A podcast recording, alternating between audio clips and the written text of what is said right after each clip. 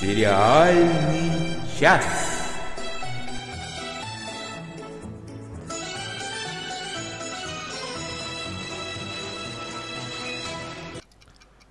Здравствуйте, э, здравствуйте, здравствуйте, здравствуйте, здравствуйте, здравствуйте. Итак, в течение часа, потому что сегодня материала у нас мало, говорить нам особо нечего. Да, может, вначале представимся все-таки. Это с вами, значит, сериальный час. Ну, вы, наверное, в курсе, раз вы это слышите. Это ж не как там телевидение, когда вы не хотите, а вас заставляют. Мы добрые люди. Вы не хотите, а мы вас просим. И это Мы- значит, Надя Сташина вот попыталась сказать что-то. Да, что я слишком даже добрая, наверное. Всем привет. Оля Бойко, которая вот до этого смеялась над тем, что говорить не о чем. Да, всем привет. Я, ну, если Надя Сташина добрая, то я, наверное, злая. Я Или ведет очень трансляцию Денис Как Аршанов. Везет. А поговорить нам всегда есть о чем, потому что я, например, посмотрела очень всякого много всякого фуфла, и вам с удовольствием об этом расскажу. Но вот это вот тот самый момент, когда раз нам не о чем говорить, то значит мы сегодня в час 40 уложимся гарантированно. Как обычно. Ну что, давайте начнем с чего-нибудь такого мрачного. Долгожданное. Максим Магин, предваряя нашу первую тему, пишет, что сейчас в моде входить во тьму, но не модно из нее выходить. Логично. Это типа всем Да. выйти из сумрака. Вы мне лучше... Во-во-во. Оль, расскажи мне, почему я до сих пор даже первый сезон не видел? Я вот не знаю, почему ты не видел до сих пор первый сезон. Мне кажется, тебе стоит посмотреть. А, собственно, к, к чему мы все это давай объясним. Э, Со вторым сезоном, после аж полутора лет э, перерыва, у нас вернулся немецкий сериал под названием Dark, э, Тьма, он называется по-русски. Это такой первый оригинальный немецкий сериал Netflix. И поскольку это Netflix, то этот второй сезон вышел сразу целиком, э, это, и это прекрасно. Вот я сразу скажу, что э, мне он очень понравился, и при этом как-то э, меня даже больше, чем в случае с первым сезоном, э, всю дорогу прям-таки терзал вопрос, какие наркотики принимали сценаристы этого сериала, потому что я не верю, что вот такое можно написать без допинга, вот честно вам скажу. Вот. Но поскольку я в наркотиках не очень разбираюсь, то даже, даже не могу предположить, что это было. А такое это какое, поясни кратенько для несмотревших вроде меня.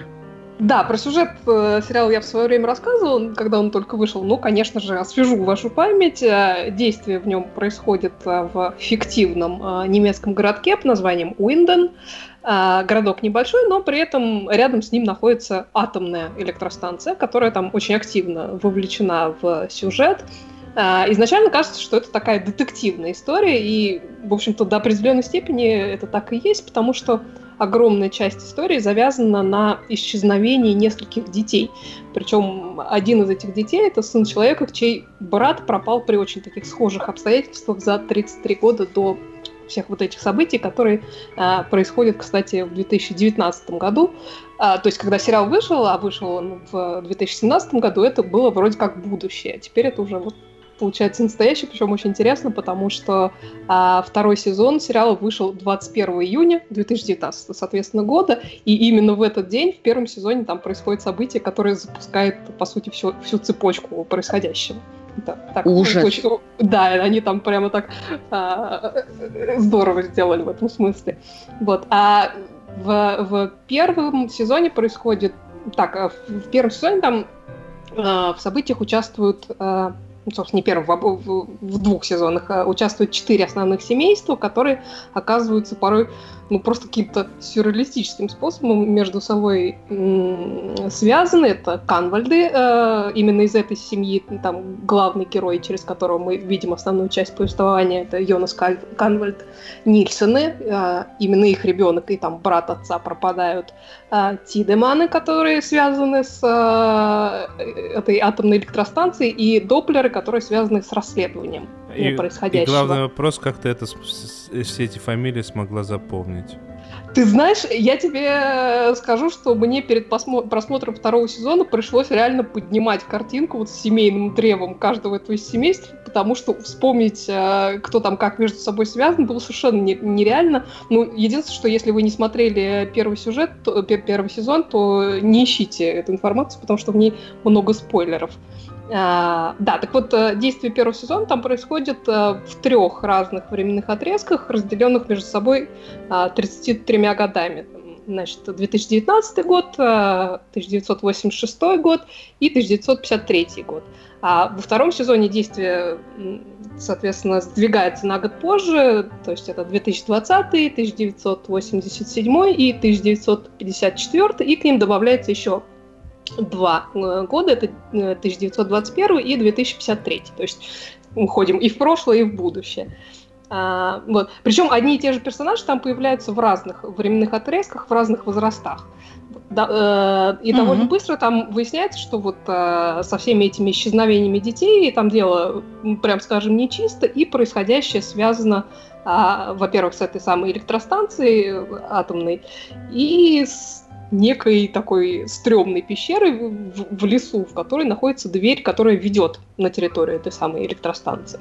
А, вообще в этом сериале очень много связано с, там, с философией, там, с предопределенностью, с течением времени, какие-то там с причинно-следственными связями и цепочками, то есть как-то там все между собой очень сильно а, переплетено.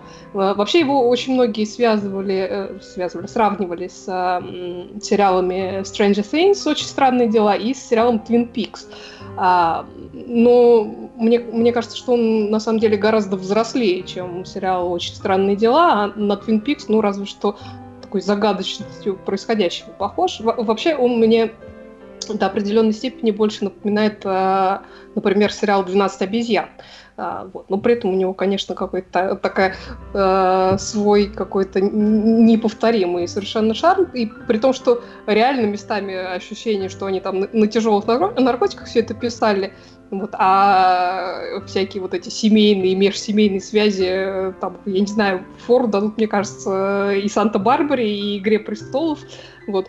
Но при этом вот снято так классно, так атмосферно, что ну, просто решительно невозможно от всего этого оторваться. И при этом им удивительно удается достаточно виртуозно жонглировать вот этими разными временными отрезками, в, которых, в которых все происходит, и при этом прорабатывать нормально линии всех персонажей, которых там ну, прям скажем, немало. Вот я, правда, не... Слушай, да. а раз ты упомянула 12 обезьян, у меня к тебе такой вопрос.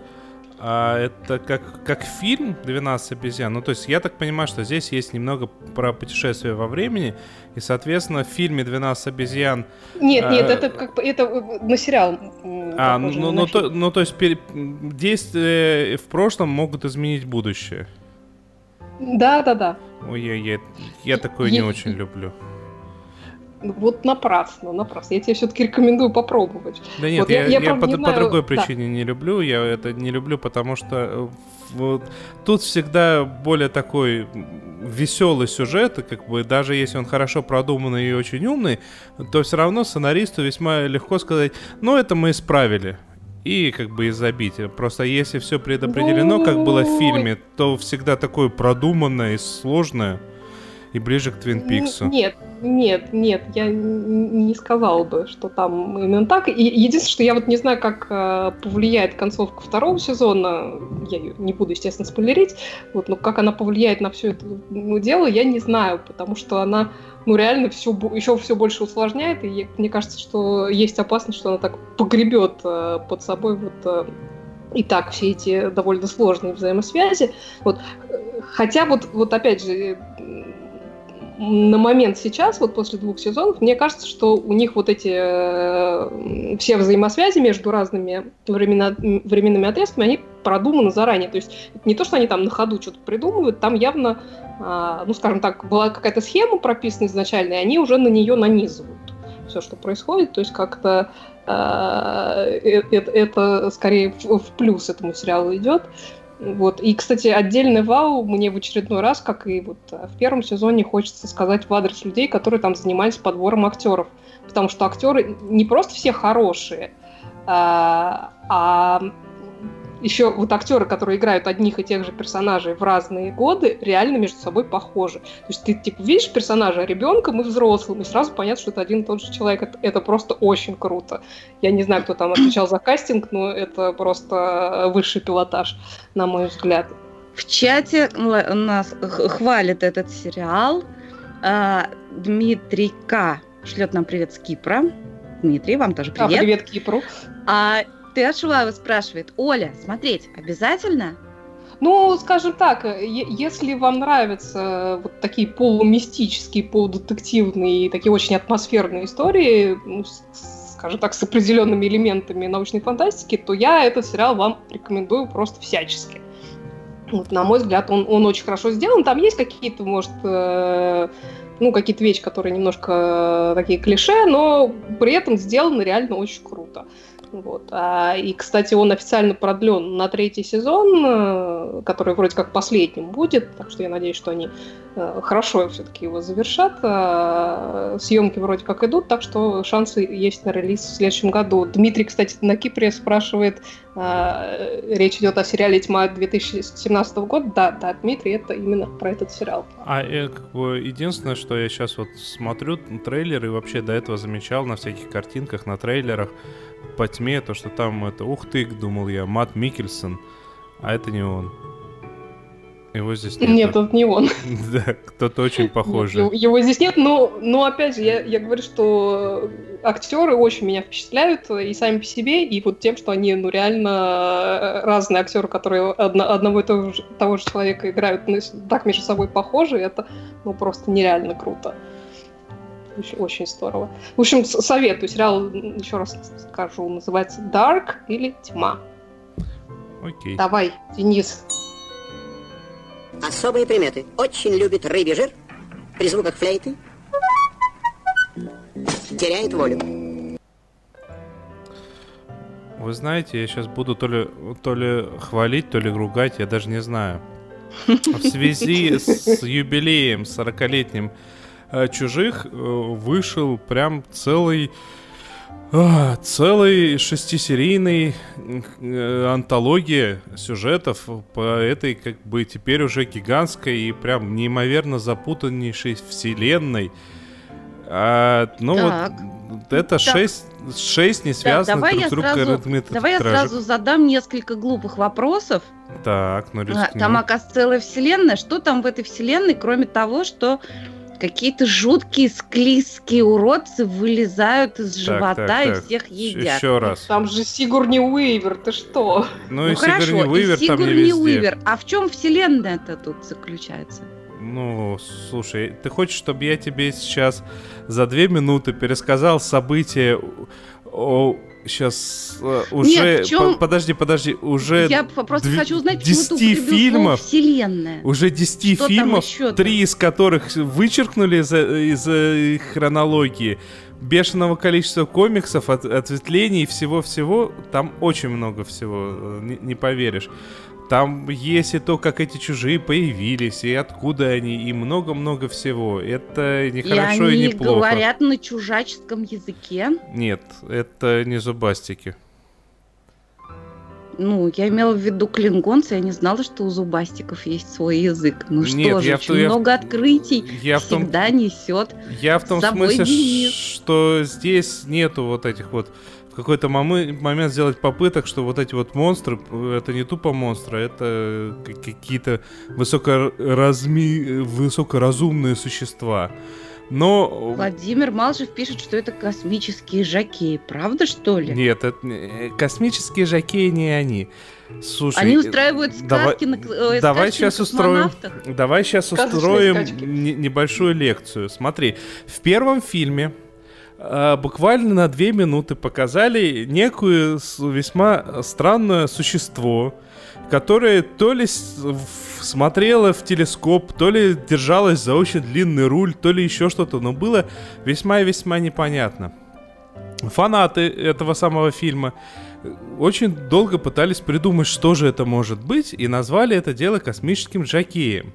Потом выяснилось, а. уже в фильме «Прометей», что была сверхраса тв- творцов, такие боги, которые в свое время сожда- создали еще и людей.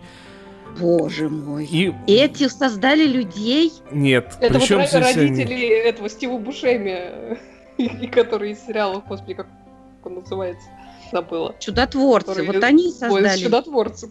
Вот, вот это они. Да. Извините. Короче, короче, там все сильно запутано и бла-бла-бла, бла-бла-бла-бла-бла-бла. Я могу очень долго рассказывать, очень подробно. Я просто не вижу смысла рассказывать всех подробно. Там очень большая запуталась. Там очень большая, обширная вселенная, из которой лично я считаю, что нужно оставить только первый фильм, остальные забыть. А, Я согласна.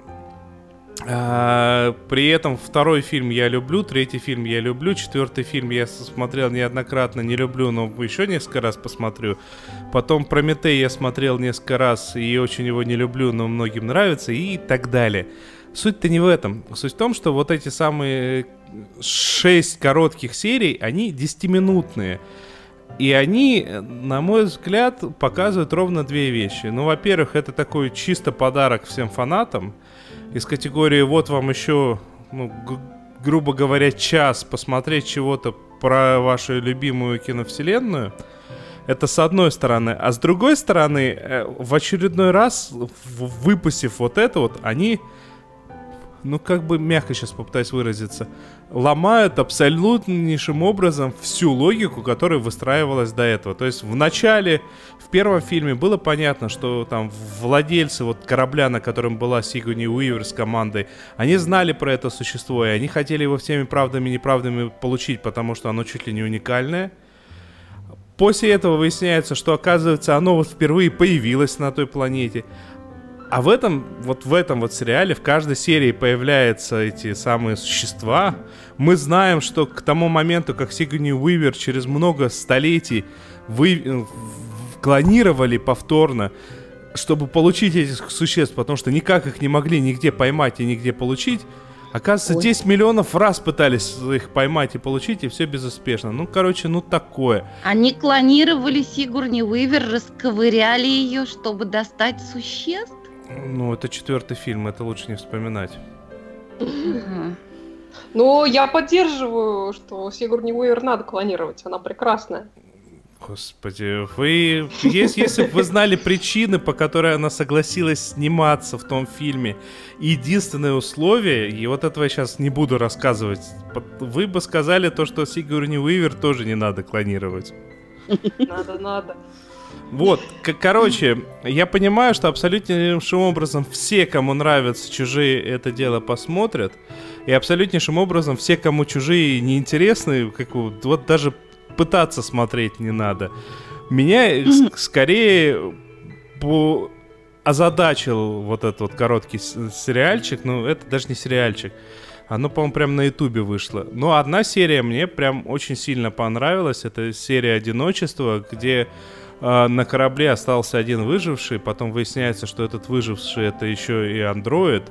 И там вот прям прям шикарно по поводу того, как он, этот самый андроид пытается найти себе друга. Э, Вот в 10 минут там уложились, и это было реально интересно. И хороший Мгм. финал. Вот эта пятая серия, вот, вот, вот это вот прям могу даже порекомендовать посмотреть. Но опять же Слушай, таки, если вы не знаете, Денис, что такое и- чужие, то зачем? Эльвира Попова тут соглашается с тобой всеми 16 щупальцами, что нужно оставить первый фильм «Чужие». Остальных не надо. Вот. Ну, первый фильм «Чужой». Ну и «Чужие», в принципе, тоже можно. Я его не люблю, но можно. Вот, да, да, да. Все так. Все, все абсолютнейшим образом так.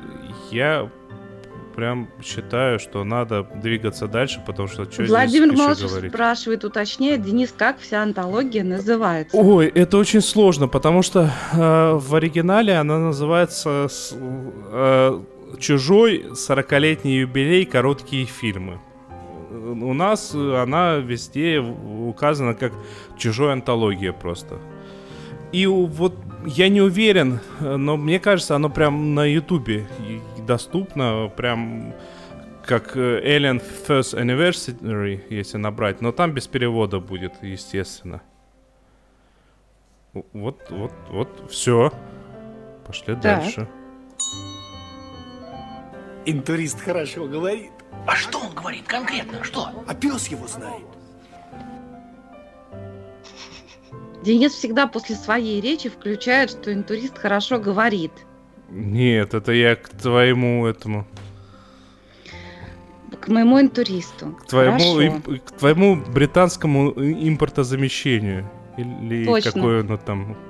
Ой, это такое, Расскажи нам. это такое Болливуда-замещение, я бы сказала. Кстати говоря, пользуясь случаем, я хочу напомнить про свой любимый сериал «Хастл», который у нас называется «Виртуозы». А вот блохи. Давненько я про него не, напоминала. Там это есть одна серия. Там есть одна серия, где наши мошенники, они делают вид, что они снимают британский фильм про а, Индию в стиле Болливуд. И это очень красивая, красочная серия, одна из лучших. Так вот, про наш британский Болливуд. Почему я стала смотреть сериал а, на кинопоиске оно называется «Поместье в Индии», в оригинале оно называется «Бичем Хаус». Есть еще переводы э, «Поместье Бичема», что-то такое «Дом Бичема», ну, неважно, в общем, все поняли. А, Это про поместье в Индии некоего мистера Бичема. Почему я стала его смотреть? Ну, во-первых, мне очень нравится вот это все, вот это вот. Вот эти все индийские а че- декорации. А че, вот это что ли? Ну, мне, ну, мне нравится. Мне нравится индийская музыка. Мне нравится, что в этом сериале она такая... Она не так уж бьет по ушам вот этими ситарами. Она достаточно деликатная, при этом такая атмосферная.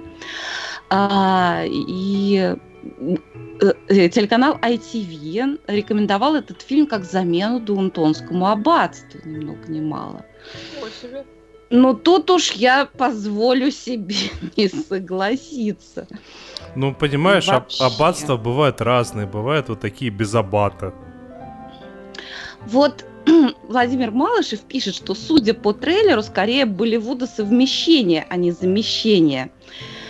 Ох, Владимир, к сожалению, нет. И один из для меня главных недостатков этого сериала это то, что, как мне кажется, большинство сцен, в том числе и на природе, по крайней мере, они так сняли, кажется, что это снималось в, этом, в павильоне, а не в какой не в Индии. И как-то слишком какое-то все там гламурное. Ну, в общем, о чем, собственно, сериал? Шел 1795 год. Некий работник Остинской компании, который хочет порвать со своим темным прошлым, потому что эта самая компания, как вы знаете, очень много в Индии безобразничала. А он такой, типа, хороший, благородный Дон, сэр. А, Он хочет порвать хватит. он хочет порвать со своим ост из туст вот этим инским прошлым и осесть в своем поместье в Индии. Он туда приезжает вместе с маленьким ребеночком. Непонятно от кого. И все очень заинтригованы, все слуги шепчутся, что такое за, за ребеночком. Ухаживает нянька, ну, местная, естественно.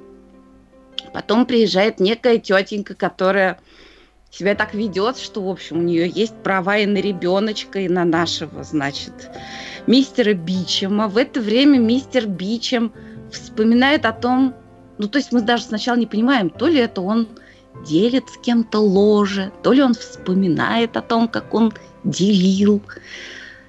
Непонятно. Ну, то есть он Они, в общем- математик, судя по всему, да? Они туману напускают очень сильно. Потом появляется некая британская гувернантка, с которой у него завязывается большущая дружба, но которой он не хочет раскрывать свои секреты.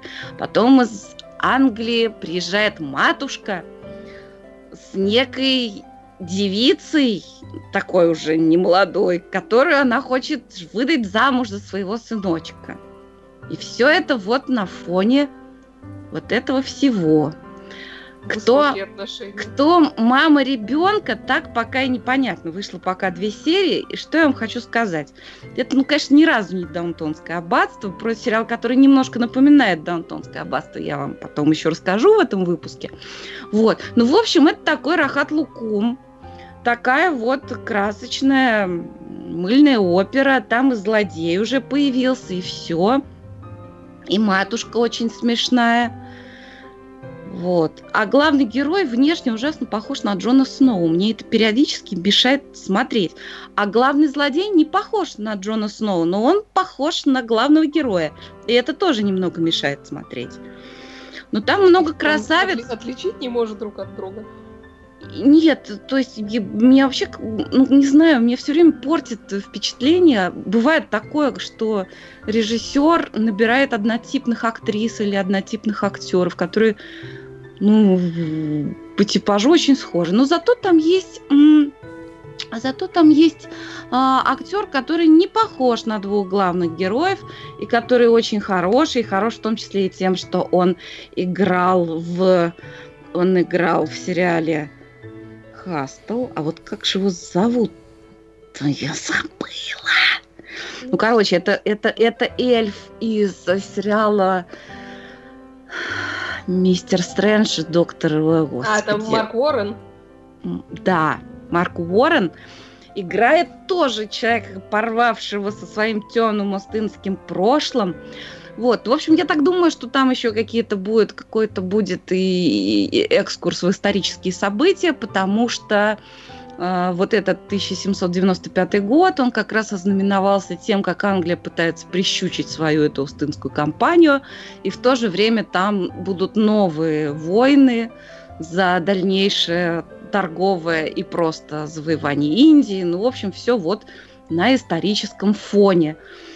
То есть, если вы любите такие красочные сериалы, на мой вкус, у него не, в нем не хватает тонкости такой британской. Он такой просто крепкая мыльная опера. Ну вот тогда я вам рекомендую посмотреть. Сериал называется «Поместье в Индии» или «Бичем Хаус». Ты Шуваева нам пишет, это как я всегда не могу отличить Наоми Уотс. Кстати, да, я периодически ее тоже не узнаю, она такая совершенно обычная. А еще, а еще я хочу заострить ваше внимание, только, что вы только что совершили а, прямо такие какое-то культурологическое открытие, а, когда мы выяснили, что Рахат Лукум, он оказывается в Индии. Ну, вы поняли, что я имел в виду? Владимир Малышев... Скрещение культур. Мне Владимир Малышев пеняет. И этот человек будет потом ругать хорошие мрачные сериалы. Ну да, а наверное. Будет, конечно. А я сейчас погуглил, кто такая Наоми Уотс. Я вот абсолютнейшим образом слышал неоднократно это имя, видел это лицо, но вот я смотрю вот список фильмов, которые прям на первой странице в гугле показались мне, и я вообще ни одного из них не видела. Это ну, типа ты не видел Малхолланд Драйв. Нет, встреч... ты встретишь таинственного незнакомца, наверняка ты видел. Нет, Малхолланд Драйв. Господи, Малхолланд Драйв, Бёрдман, 21 грамм, все, понятно. Понятно, понятно. Все, все. Давайте дальше. Ну, кстати, ну слушайте, в, в, в качестве оправдания сериала Бичем Хаус я хочу сказать, что главный герой похож на Джона Сноу, но гораздо лучше. Нельзя быть лучше Джона Сноу. Да ну. Сериальный жираф. Вообще сегодня какой-то план, вот прям у нас такое ощущение, как будто ну все плохо. То Индия какая-то, то вообще сейчас еще хуже. Рассказывайте. У нас сегодня интернациональный выпуск. Пожалуйста. Да. Да, э, меня тут Надя Сташина очень часто упрекает в том, что я игнорирую ее рекомендации. Ну, упрекает не всегда, правда, справедливо. Потому что ну, просто да, до некоторых вещей, да, просто, ну, просто руки не доходят сразу. Но, тем не менее, все-таки иногда доходит, и я как бы в очередной раз убеждаюсь, что Надя Сташиной надо верить, потому что плохого она не посоветует. Да. Ну, она посоветовала да, тебе французский сериал, ну, господи. Да, это я к тому, что, собственно, действительно я добралась наконец-то до французского Дади, не сериала, который, про который Надя нам не так давно рассказывала. А, и посмотрела его, кстати, с огромным удовольствием. Сериал называется «10%». Э, по-английски он называется «Call My Agent». И как он называется по-русски, Надя? 10%. А, так и, называется, справедливости, 10%. и справедливости ради напомню, что э, нам этот сериал посоветовала Тея Шуваева, за что ей низкий поклон. А, да, ты большое спасибо. Я просто уже не помнила, кто, кто его изначально советовал, но ты верить можно тем более. А, вот. А, а, сериал этот не, не очень длинный, пока в, него, в нем три сезона по шесть серий. И, насколько я понимаю, сейчас снимают четвертый сезон, да, Надя? Да, да. Вот, может быть, в следующем году такие доснимают. Вот. А, и это сериал такой про парижское агентство, которое управляет делами целого ряда французских актеров, а, в том числе очень именитых. А, у него там отличная репутация, 30 лет работы и все такое, но в начале сериала они остаются без своего босса, без осно- отца-основателя, что называется, этого агентства, и у них там начинаются некоторые проблемы с тем, чтобы остаться на плаву, чтобы их там не купил какой-нибудь нежелательный инвестор или там конкурент и, и тому подобное. Вот, и, и все действие крутится э, вокруг работы и личной жизни а, четырех оставшихся агентов по совместительству с владельцев этого агентства и их ассистентов. Вот, а в личной жизни у них там происходит много всего э, безумного. Я, Надя прекрасно рассказывала про тайную внебрачную дочку одного из партнеров, которую он там от всех старательно скрывает. Вот, а она там в первой серии устраивается без его, кстати, ведома работать ассистентом в этом самом агентстве. И они, конечно, ужасно смешно э, шифруются от всех вот, и, и, и, конечно, уморительная эта история, как она там от одной из э, ассистенток, э, такой подозрительной, э, чтобы отвязаться, она ему говорит, что она дочка известного человека, который дружит вот с этим ее отцом настоящим. Вот, и, и ассистентка решает, что это самая Камиль, дочка Кристофера Ламберта.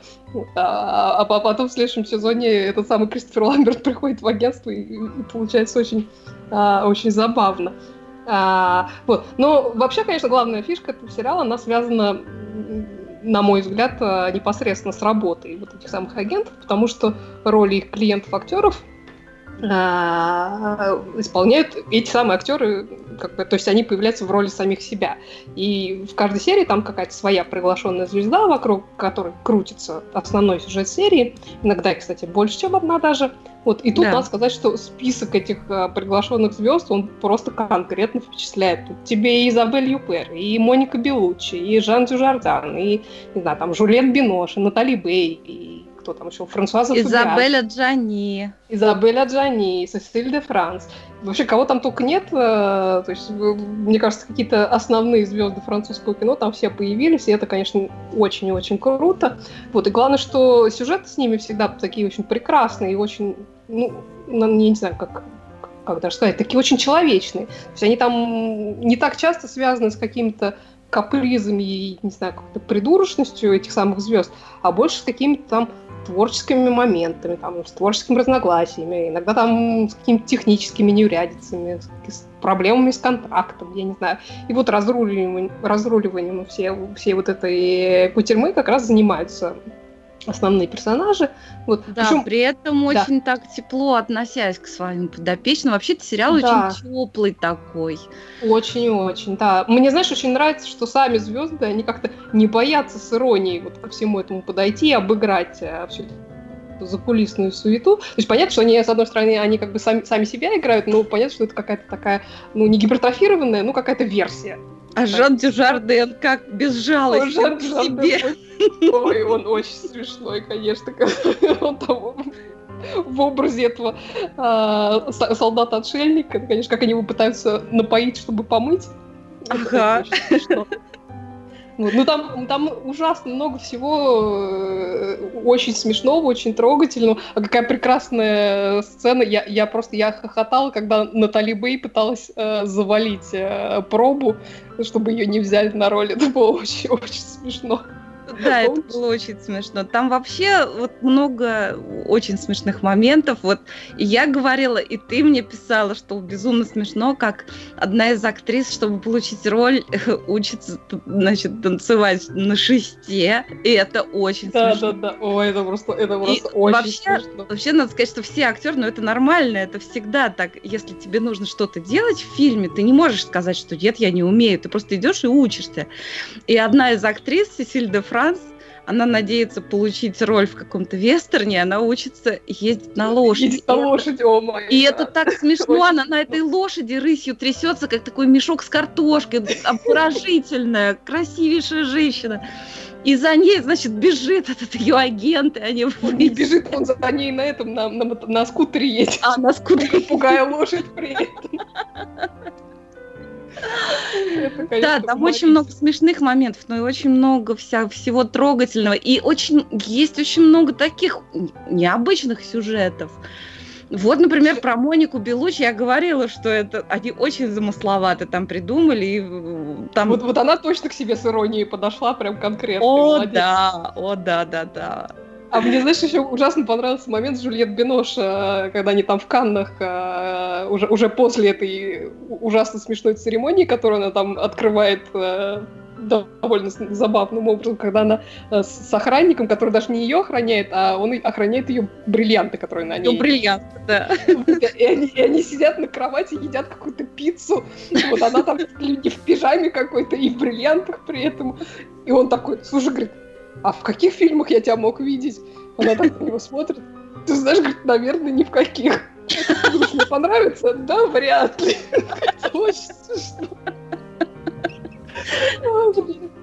Владимир смеется, что я сказала рысью, трясется. На самом деле, да. Дело в том, что вот, вот вы умеете на лошади? Вот вы умеете на лошади? Нет. Я вас сейчас научу. Вы думаете, труднее всего на лошади галопом скакать? Нет, самое трудное это ездить на лошади рысью, потому что она так... Это, э, вот этот аллюр, он создает такую мелкую тряску, поэтому, чтобы ехать на лошади рысью, нужно привставать в стременах ритмично так. Вот а Сесиль де Франс этого не делает, и она трясется вот на этой лошади мелко-мелко, боже мой, мне так жалко ее было, она же, наверное, там всю себя отбила. Ну, наверняка просто. Но она, конечно, отыграла прекрасно.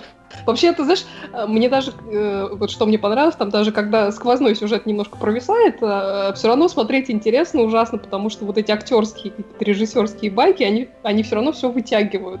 То есть как-то смотрится реально на одном дыхании. Очень хороший сериал, прямо я рекомендую И всем. там очень много всего, что ты совершенно не ожидаешь увидеть. То есть М. они обходят всякие, э, ну, такие вот э, клише, вот то, что вот каких слухи ходят об отношениях актеров и агентов, или вообще М. о том, какую жизнь ведут актеры. То есть это все будет очень неожиданно, очень необычно, очень И очень тепло, человечно. очень человечно, да, и отношения между самими героями, там все очень, ну, когда маленькая фирма, там все, ну, как это, это как такая небольшая семья, и, естественно, там всякие тоже случаются, и э, там же и шероховатости, и какие-то и большие И конфликты, на- ножи в спину. и ножи в спину. и Помнишь, как это прекрасный был момент, когда этот э, ассистент в футболке с ножом в спину ходил? Да-да-да, точно. Было, было прекрасно. Да, да. Нет, ну, в общем, что, хороший сериал. Я Очень прям жду, хороший. жду продолжения. Да, я тоже жду. Напомним, сериал называется 10% или Call My Agent по-английски и по-французски. Сейчас красиво скажет Оля. Ну, сейчас красиво не знаю, но по-французски он называется 10%. Что переводится на русский как 10%. Да. Спасибо, Денис. Перевел Денис Альшанов.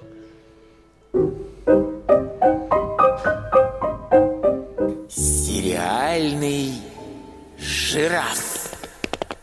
Ну да. Ты же хотел чердак запустить. Ну, промахнулся.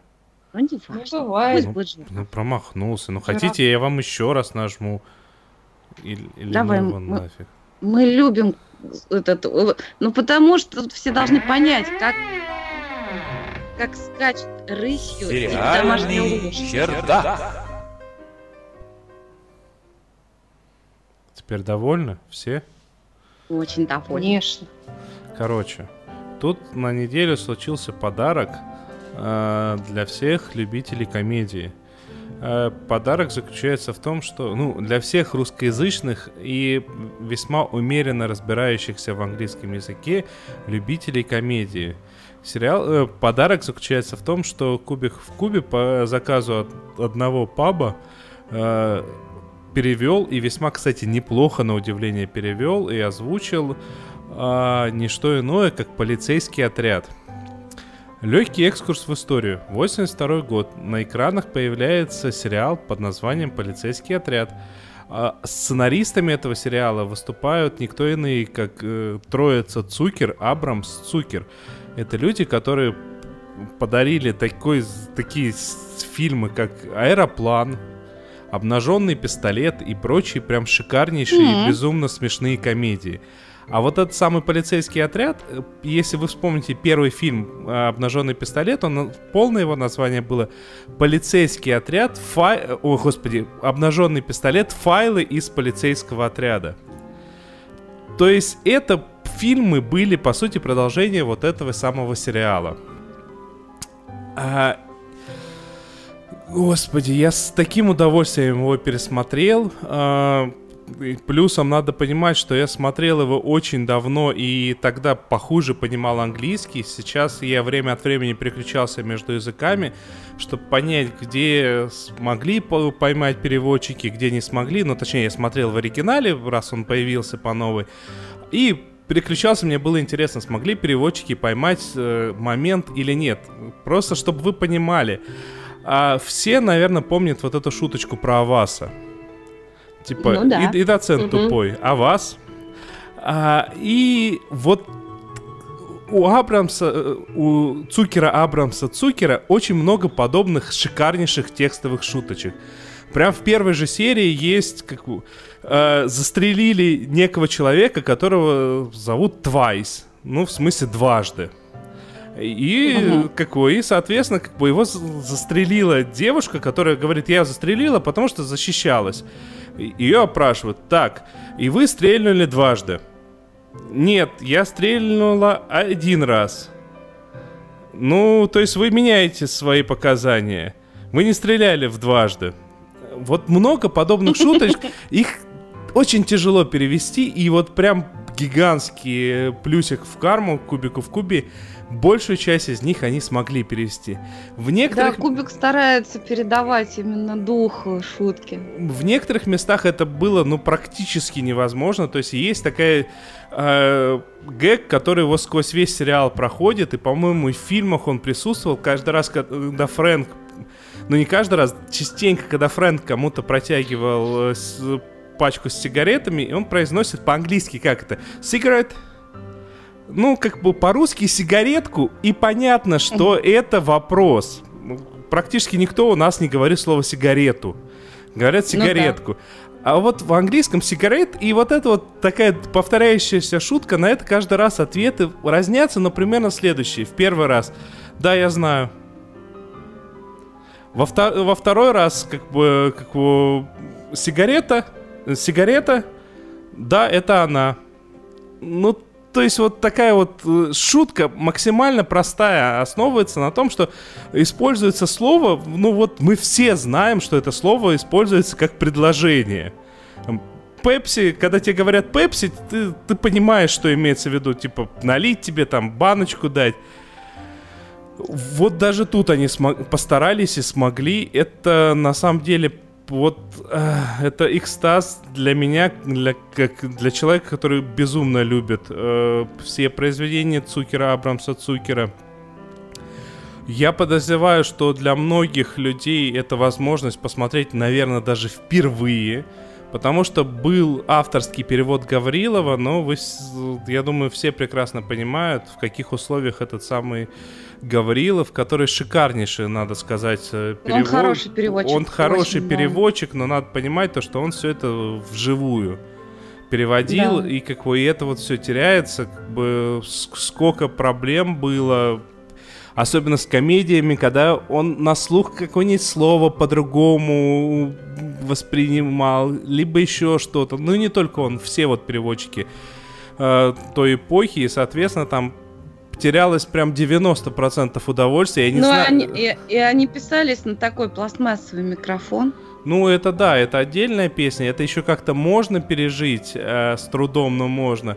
Но, скажем, я в принципе не понимаю, почему у нас э, так любим фильм «Аэроплан», э, потому что вот я недавно включил те самые старые переводы, мне было интересно, как, как его перевели. Ну, точнее, как это все звучало тогда. Но там порядка 80% шуток ну, теряется в ноль, и вот все текстовые Ну, шутки уходили. Так у нас голый пистолет был и был более популярен, чем аэроплан. Вот. Ну, В голом пистолете больше шуток, конечно, но на буфанате, на, на Но они более прямолинейные там. Больше Да. прямолинейных шуток и больше шуток визуальных. Но и текстовые шутки э, тоже местами э, прям шикарнейшие сохраняются. Короче, э, это, это какой-то праздник.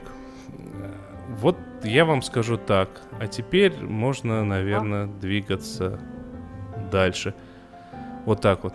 Пошли.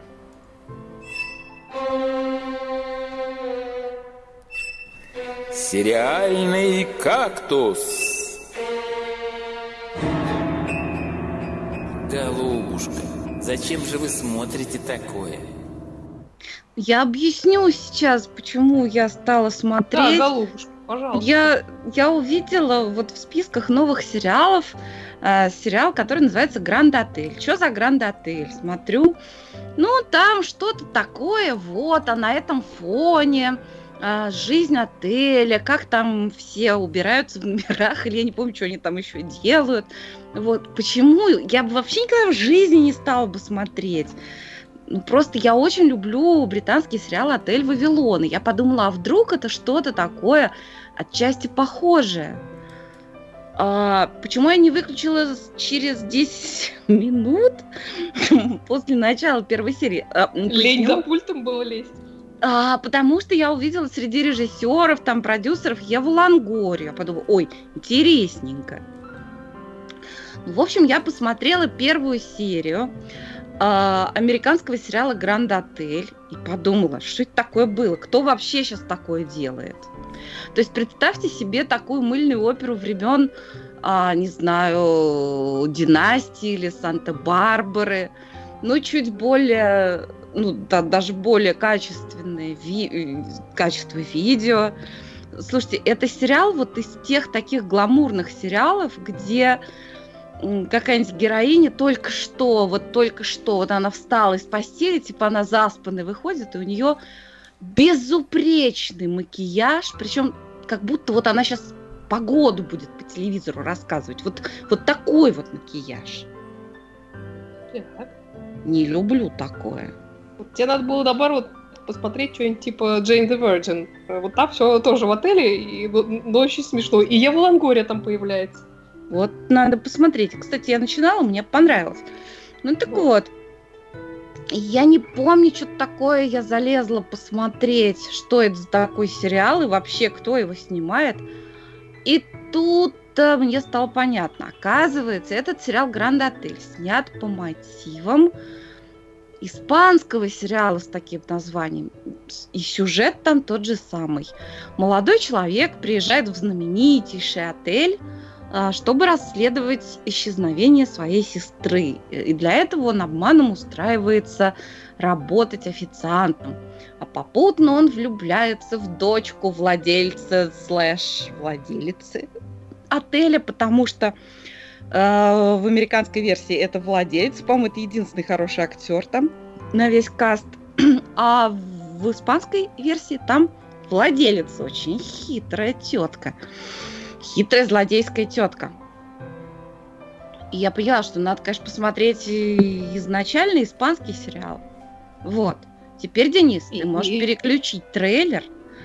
Я перейду к более, к более симпатичному сериалу, который уже немножко на развалинах часовни, потому что если американская версия, там действие происходит в наши дни, то испанский сериал костюмный, ну как, не то что костюмный, да, это 1905 год, и это стилизация, и это э, соответствующие прически, нравы, атмосфера, и все это весьма, весьма симпатично сделали испанцы. Скажу так, что по если сравнивать испанские сериалы «Телефонистки» и «Гранотель», я дам предпочтение отелю. Вот. Mm. Тем более там актеры, по-моему, пересекаются. А, актеры, актеры много где, ну, много с кем пересекаются. Во всяком случае, в сериале Гран Отель играет а, Педро Алонсо, которого мы знаем по бумажному дому. Там он играл Берлина.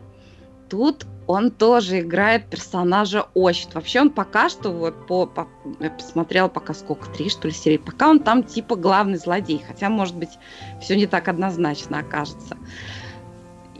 Но он вообще неузнаваем, он настолько другой, что поначалу не узнаешь, что это тот же актер, который играет Берлина. Хотя, казалось бы, тоже играет такого вот, мягко Злодей скажем... Злодеича? Да, зло... тут он прям злодей-злодеич, да, но абсолютно другой. Он такой фактурный, такой стильный. Вообще он, конечно, мощный актер. Я, наверное, попробую посмотреть с ним еще сериал как это посольство. Он там тоже играет, и там же играет еще а, Токио из а, бумажного дома. Так вот, возвращаемся к сериалу, который испанский, а, э, костюмный, который э, называется Гранд Отель, тоже в переводе, но если... Ну, тут по-испански, если вы будете искать, да, то опускайте буковку D в, в, в, в латинском написании Гранд Отель. Вот, тогда не При производстве украли, понятно. А, Владимир Ивкин спрашивает, сколько сериалов про отели? Ну, так вообще есть. Еще какой-то турецкий есть сериал про отель, немецкий есть сериал про отель. Но, по-моему, лучше все-таки отель Вавилон британский. Вот. Так вот, я что хочу сказать, что именно испанский сериал «Гранд Отель» мне напомнил, прям так сильно напомнил «Даунтонское аббатство». Потому что это тут примерно то же время. Это тоже, э, так сказать, господа хозяева, вот они там на кухне сидят и смотрят, из какой комнаты колокольчик зазвонит. Такие же самые колокольчики. А, более того, главная героиня этого сериала, которая вот эта дочка владелицы отеля, она чем-то мне, несмотря на то, что она блондинка, она чем-то напоминает Мэри из Даунтонского аббатства, манера держаться, такой вот... Такая такой... же мерзкая. Ну нет, нет, она, кстати, не мерзкая. Но, но у, ну, у нее манера держаться не высокомерная, но скорее вот такая благовоспитанная вот в этом смысле и, так сказать, благородное происхождение. Вот. Главный герой, который положительный герой, мне как раз нравится не очень такой, ну просто красавчик и все а главная героиня вполне... И это, которая тетенька, которая главная... Может быть, она все-таки окажется главной злодейкой, я не знаю. Ну, короче, сериал, который испанский и называется «Гранд Отель», очень вполне себе достоин просмотра. Скорее всего, Владимир Ивкин относит это к бабским сериалам и не безосновательно. Вот. Но это качественная продукция. И это нельзя назвать прям совсем-совсем мыльной оперой, потому что потому что это очень качественно сделано. Но, конечно, да, там и злодейства предсказуемые, и, в общем-то, как мне сейчас кажется, можно предугадать развязку. Но, может быть, я и ошибаюсь. Я вот этот сериал я, пожалуй, досмотрю, в отличие от этого индийского Рахат Лукума. Фига себе, фига себе как. Вот, значит, не знаю. Ну что, будем двигаться дальше? Нам ведь письма еще приходят. Точно. Письма в редакцию. В редакцию письмо, пришло письмо от Лео, на который э, решил подискутировать заочно с Женей Веселковой, которая рассказывала про сериал «Эйфория». И Лео справедливо полагает, что э, мнения разные нужны и всякие важны, и он решил высказать свое мнение об этом сериале. Привет, друзья! Сегодня мой рассказ о сериале «Эйфория», сериале, который сейчас набирает популярность. и о котором уже очень много говорят, хотя немного серий совсем его вышло. Э, давайте договоримся сразу, что сериалы о молодежи снимаются не для молодежи, сериалы о школьниках не для школьников. Это попытка рассказать нам о них на якобы их языке. Но на самом деле ни один молодежный сериал саму молодежь не смотрит, потому что правды в них чуть больше, чуть меньше, но если ее много, то зачем смотреть на себя в зеркало? Это совершенно неинтересно. Если ее нет, этой правды, то это вызывает лишь смех. Поэтому давайте сразу договоримся, что любые молодежные сериалы – это сериалы для нас о них, а не для них о них. Но дело даже не в этом. Дело в том, что в жизни любого подростка, и в том числе, может быть, даже особенно американского подростка, очень много всего такого, о чем можно э, рассказать э, с болью, о чем можно рассказать и нужно рассказать э, публике, которая уже далека от этого. Очень много всего такого, за что зацепится чувствительный зритель и что ему будет э, сложно смотреть, но нужно посмотреть, в том числе, может быть, и для того, чтобы понять собственных детей. Но в этом сериале они выдумывают проблемы, э, выдумывают такие сложные пафосные ситуации, которые происходят далеко не в жизни каждого подростка, чтобы показать, что жизнь подростка безвыходна, как ему кажется, и зашла в тупик, не успев начаться, совершенно не нужно э, биполярное расстройство – совершенно не нужны какие-то проблемы с психикой, потому что это на самом деле чувствует каждый подросток. И сила здесь как раз-таки в обыденности. А если сравнивать этот эм, сериал с 13 причин почему, а не сравнивать невозможно, поскольку жанр э, один и тот же, жанр мой любимый, к слову, и э, 13 причин были все же куда сильнее особенно своим первым сезоном. 13 причин были куда больше драмы. И там всему придавало силу то, что ты уже знал, чем закончилось. Ты уже знал, что девушка мертва. Когда тебе историю рассказывает девушка, пусть и с огромными проблемами, с восстановлением после наркотической зависимости, и когда тебе рассказывает это голос с кассеты, голос мертвой девушки – это уже совершенно на другой уровень поднимает все это повествование. И в 13 причинах как раз очень хорошо было показано то, что это не она, а такой единственный и неповторимый случай. То, что это происходит практически со всеми, как минимум уж с каждым вторым подростком. И то, что это происходило, происходит и будет происходить и никогда не закончится, неважно где в России, в Америке, в Японии, в Норвегии, где угодно это происходит. С поправкой, что называется, на ветер. Здесь же ничего подобного нет. Не говоря уже о том, э, как написаны монологи вот этой главной героини. Там, конечно, они были блестяще отыграны э, молодой актрисой и совершенно невероятно написаны. Может быть, э, диалоги героев во время действия там и не были потрясающими, но вот эти вот вставки, монологи с кассеты, где она с магнитофонной пленки что-то такое говорила, вот это были как раз лучшие части. Здесь эти части как раз худшие, потому что монологи ее представляют, в общем-то, все худшее, что есть в этом сериале. Какой-то вот этот запредельный пафос, э, видный уже по первым кадрам э, и первым словам. Ну, не говорят подростки так. Э, подросткам присущ какой-то излишний пафос, но э, совершенно явно не такой.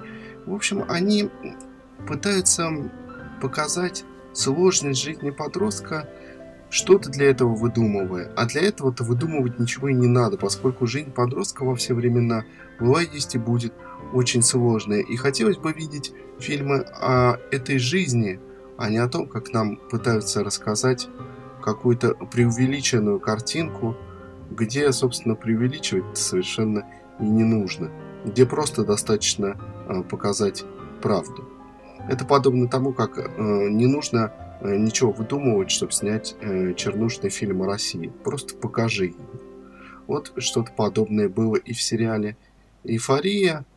Э, это исключительно мое мнение. Я знаю, что многим он нравится. Я думаю, что вам стоит посмотреть, по крайней мере, одну серию, но сразу вам скажу, что если вы начали смотреть и в самом начале вас вот так же это поразило, меня, дальше лучше не становится. То есть, если вам сначала зашло, то окей. Если сначала не зашло, то и не зайдет. Как не зашло мне. Спасибо, Лео. По-моему, исчерпывающее описание. О- Оленька, что ты скажешь? Я знаю, что ты пробовала смотреть «Эйфорию».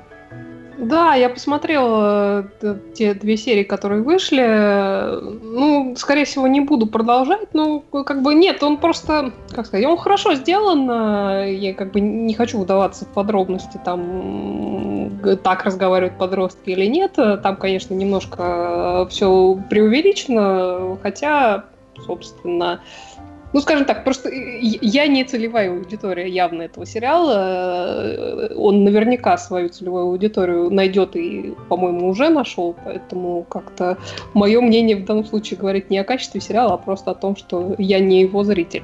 Вот. А Женин, например, э, из того, что я понимаю, как раз э, придерживается мнения, что как бы как раз это для нее такой сериал, и это прекрасно, значит, он вот, вот э, своего зрителя, как я сказала, уже находит. Поэтому как-то, ну, просто я, я его смотреть, скорее всего, не буду, и надеюсь, что Жень нам потом про него расскажет, когда досмотрит. Да.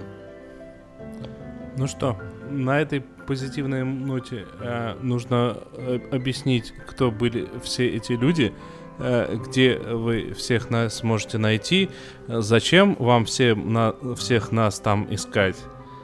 Хотя мне кажется, что вы уже и так знаете, что можно нас найти Кто я, где в? Твиттере, во Вконтакте, в Инстаграме, в Телеграме, на Телеграме. Ютубе, в iTunes. А еще на Патреоне. На Патреоне, в Яндекс Деньгах, на Патреоне. Да везде нас можно найти. Нас можно найти даже в Гугле. Ой, и даже, прости меня, Господи, в Яндексе. Мы все его не любим, но и там можно найти. Ну Быстрее что? всего с нами связаться можно в Фейсбуке в группе «Сериальный час». А с вами были Оля Бойко, Надя Сташина и провел трансляцию Денис Альшанов. Всем пока-пока. Всем спасибо, всем пока.